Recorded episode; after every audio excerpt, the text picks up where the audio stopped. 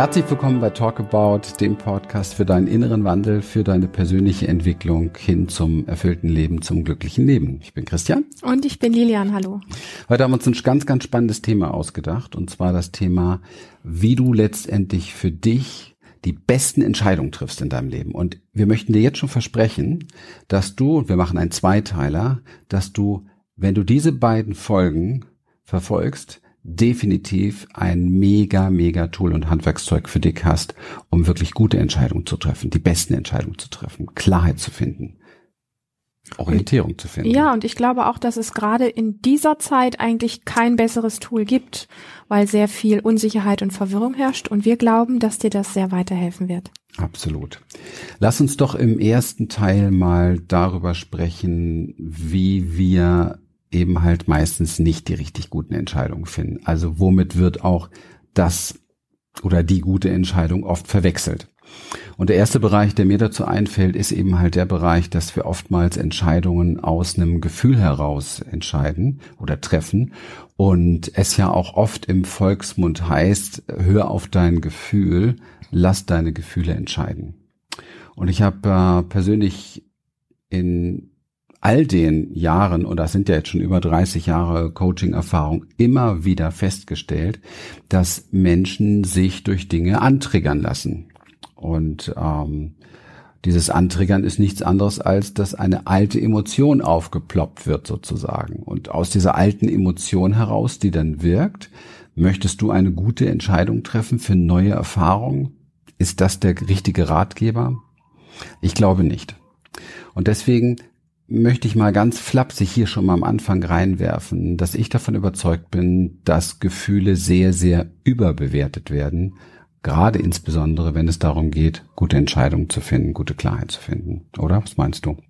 Ja, weil sie letztlich sowas wie auch, ich sag mal, unbemerkt das Ruder übernehmen und wir dann auch das Gefühl haben, es gibt gar keine Alternative dazu. Das hat sehr viel auch mit Identifikation zu tun. Das heißt, wenn du angetriggert bist, dann ist das sowas wie ein Sog oder wie so ein, du stürzt wie unbewusst in einen bestimmten Zustand rein und siehst dann aus diesem emotionalen, aus diesem getriggerten Zustand heraus, siehst du die Welt nur noch so.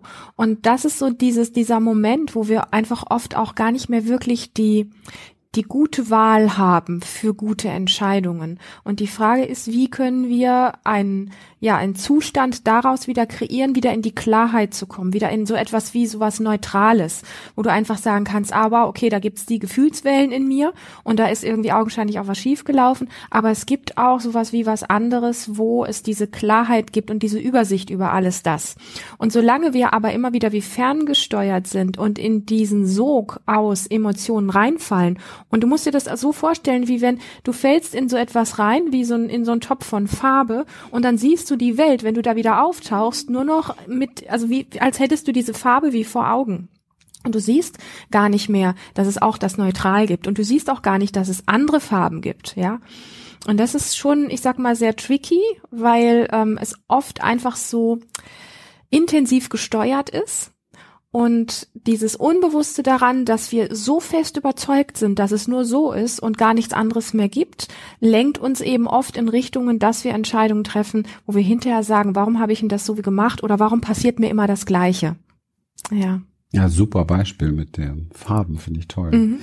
Wir verwechseln ja auch sehr, sehr gerne Gefühle, also Empfindungen, Stimmung, die wir in uns wahrnehmen, mit Emotionen. Und was wir jetzt hier in erster Linie vor allen Dingen meinen, ist dieser emotionale Bereich. Ja, das heißt, etwas ähm, erinnert uns an etwas. Beispielsweise, du möchtest die Entscheidung treffen, ähm, heute ähm, besuche ich meine Eltern, ja.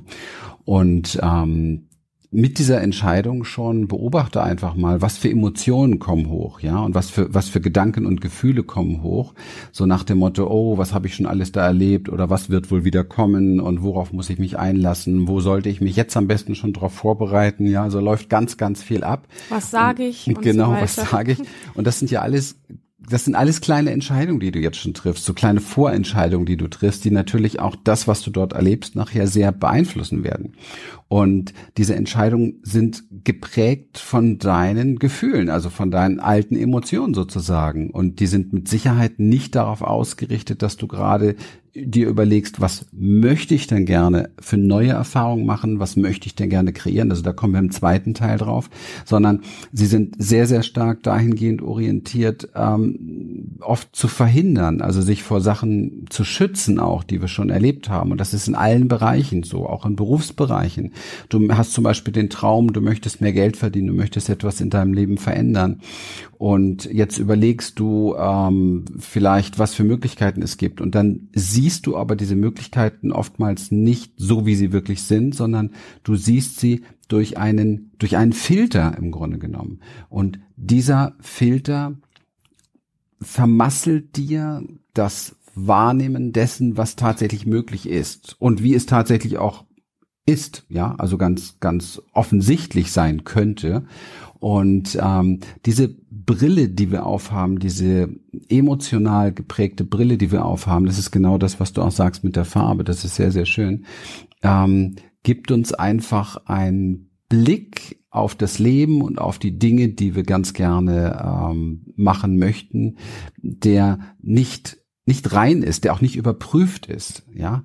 Wir gucken uns die Brille vorher nicht an, sondern meistens wird dann entschieden. Ja. Und ein gutes Beispiel ist natürlich partnerschaftliche Auseinandersetzungen. Ja, da taucht das natürlich ganz, ganz häufig auf. Treffe ich jetzt die Entscheidung, gehe ich auf meinen Partner zu, zeige ich mich verletzlich, gebe ich vielleicht etwas zu, also mache ich sozusagen ein Eingeständnis, Eingeständnis wieder verbunden mit dem zweiten Teil, der oft gute Entscheidungen verhindert, nämlich Glaubenssätze. Eingeständnis oft ver verbunden mit Schwäche zeigen, sich schwach machen, sich verletzlich machen. Oh mein Gott, wenn ich das jetzt sage, dann kann er das gegen mich verwenden beispielsweise, ja. Dann kriege ich das beim nächsten Mal oder womöglich gleich jetzt um die Ohren. Alles das sind Dinge, die dafür sorgen, dass wir keinesfalls gute Entscheidungen treffen und schon gar nicht die beste Entscheidung treffen. Und dass wir auch auf der Stelle treten mit bestimmten Dingen, wo wir eigentlich gerne was anders hätten. Ich gebe dir nochmal einfach ein Beispiel, vielleicht wird es dann so ein bisschen plastisch für dich. Ähm, ich greife mal das Beispiel auf, wo du eben sagtest, so, ähm, wenn wir zum Beispiel unsere Eltern, du besuchst deine Eltern und dann laufen oftmals, also sagen wir mal, es gibt ja einfach so bestimmte Muster, die Kind zwischen, also die zwischen Kind und, und die zwischen dir und deinen Eltern einfach schwingen, ausgemachten Erfahrungen heraus, wodurch Emotionen entstanden sind, die dich dann zum Beispiel daran hindern, so frei, so ähm, auf deine Art authentisch deinen Eltern gegenüberzutreten, wie du es eigentlich gerne wärst. Und eigentlich, ich, ich, wir kennen beide ganz viele Menschen, insbesondere aus unseren Seminaren, die uns immer wieder diese Geschichte erzählen. Und dann fahre ich zu meinen Eltern, um sie zu besuchen und nehme mir eigentlich vor, dass ich dann endlich mal mich anders zeigen möchte oder endlich mal sagen möchte, was mir stinkt oder ich möchte endlich mal einfach mh, selbstbewusster einfach da auftreten und mich nicht mehr von dem so wegfegen lassen. Und dann erlebe ich mich, wie ich wieder in der alten Schiene bin. Das liegt daran, dass diese Emotionen, also diese Farbfilter, die wir da haben aus diesen gemachten Erfahrungen, wenn, wenn sie unbewusst, wenn wir, wenn wir Menschen sie unbewusst immer wieder ablaufen lassen, dafür sorgen, dass eher sowas in uns läuft wie, naja, ich fahre nachher zu meinen Eltern und ich, ich kreiere mir das Bild, wie ich am besten da durchkomme dass es, wenn ich dort wieder wegfahre, irgendwie harmonisch ist. Mhm. Irgendwie, also zumindest nicht schlechter abläuft als die letzten Male. Und diese Form von Filtern, diese Form von Vorentscheidung, die wir treffen, ganz unbewusst oftmals, ja, oder vielleicht kriegen wir kleine Fetzen davon mit, aber das ist so viel stärker, dass wir schon im Vorfeld die Entscheidung treffen, dass wir gar nicht mehr die Wahl haben, anders unseren Eltern gegenüberzutreten. Das heißt, diese, diese subtilen Dinge in dir lassen dich im Vorfeld schon Entscheidungen treffen, dass du den Rahmen von dir gar nicht sprengen kannst, dass du gar nicht über dich hinauswachsen kannst, dass du keine andere Position oder Rolle einnehmen kannst, dass du deinen Eltern nicht wirklich groß, strahlend, leuchtend, selbstbewusst, wie auch immer du ihnen entgegentreten möchtest, das wirklich tun kannst, sondern diese ganzen Filter im Vorfeld, die ablaufen, die sortieren vor, wie dieses Treffen stattfindet und dann ist es wie vorgefertigt und dann hast du keine Chance. Und danach bist du wieder zu Hause und sagst dir, es ist wieder gleich abgelaufen. Ja.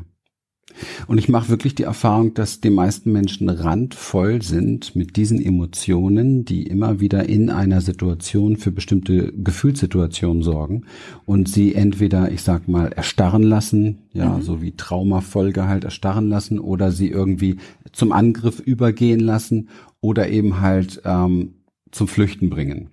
Und ähm, Du, was hier du meinst wichtig, inneres Flüchten, oder? Inneres Flüchten Weil, oder auch äußeres Flüchten, indem ich das vermeide. Naja, ja. ich besuche jetzt meine Eltern doch nicht oder ich spreche jetzt doch nicht mit meiner Partnerin oder ja, ich, ich mhm. äh, gehe jetzt diesen Weg doch nicht. Also eigentlich würde ich ganz gerne mal aus meiner Komfortzone gehen, weil ich würde ja eigentlich mein Leben ganz gerne genau. verändern.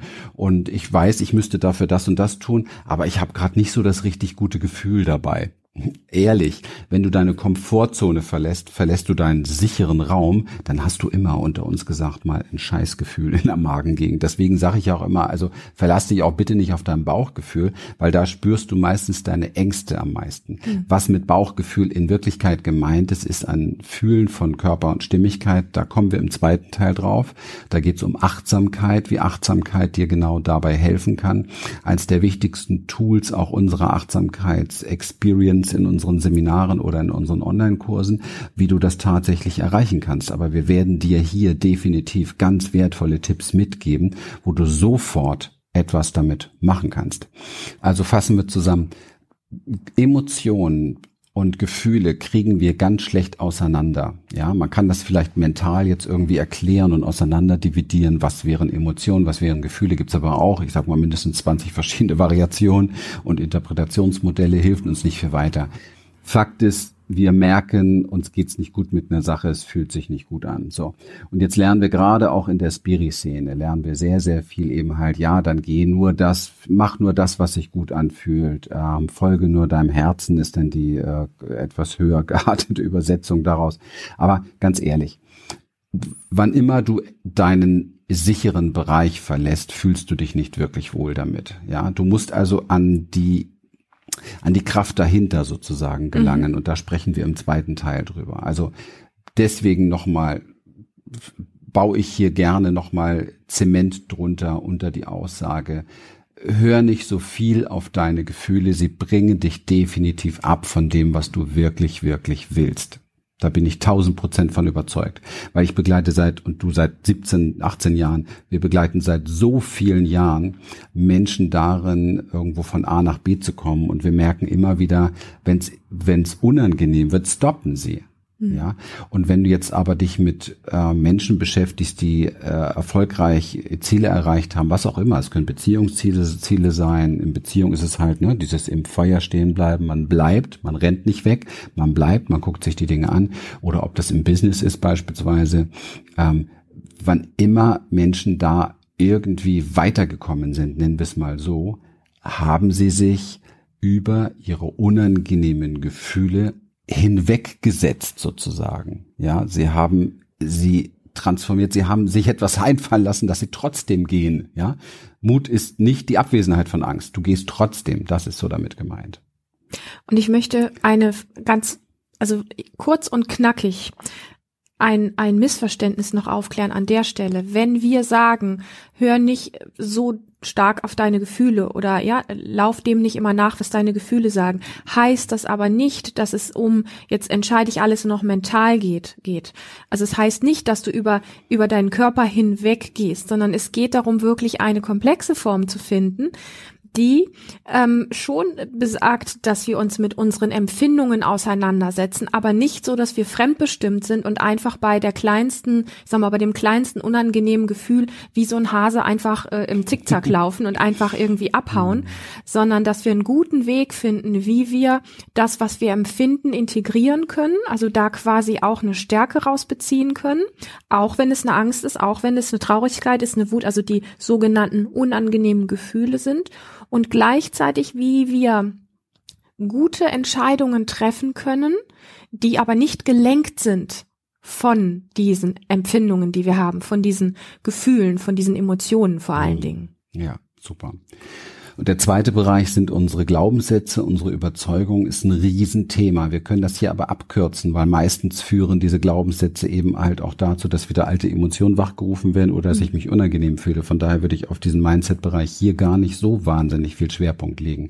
Aber was hier definitiv Sinn macht, und da sollten wir gleich im zweiten Teil drüber sprechen. Aber wisse hier auf jeden Fall, es sind viele, viele Überzeugungen, die wir in uns tragen, die ähm, nicht unbedingt dafür sorgen, dass wir gute Entscheidungen treffen. Und wir sollten uns immer fragen, wenn es um Entscheidungen geht, was denkt es da gerade in mir? Was tickt da eigentlich überhaupt? Ja, die, die, der Glaubenssatz zum Beispiel, also ähm, ähm, wenn es um eine Business-Entscheidung geht, ich kann das nicht, ja, mhm trifft ja ganz deutlich andere Entscheidungen als der Glaubenssatz, ich kann das. Ja, jetzt wirst du vielleicht sagen, naja, aber wenn ich nur mal davon überzeugt bin, dass ich das nicht kann, dann gebe ich dir jetzt mal eine Frage dazu und die greifen wir im zweiten Teil nochmal auf, wenn wir mit dir über ganz wichtige Tools sprechen, wie du das erreichen kannst aus unserer Achtsamkeitspraxis, direkt auch unseren, aus unseren Seminaren auch, nämlich die Frage, stimmt das tatsächlich, was du da gerade denkst?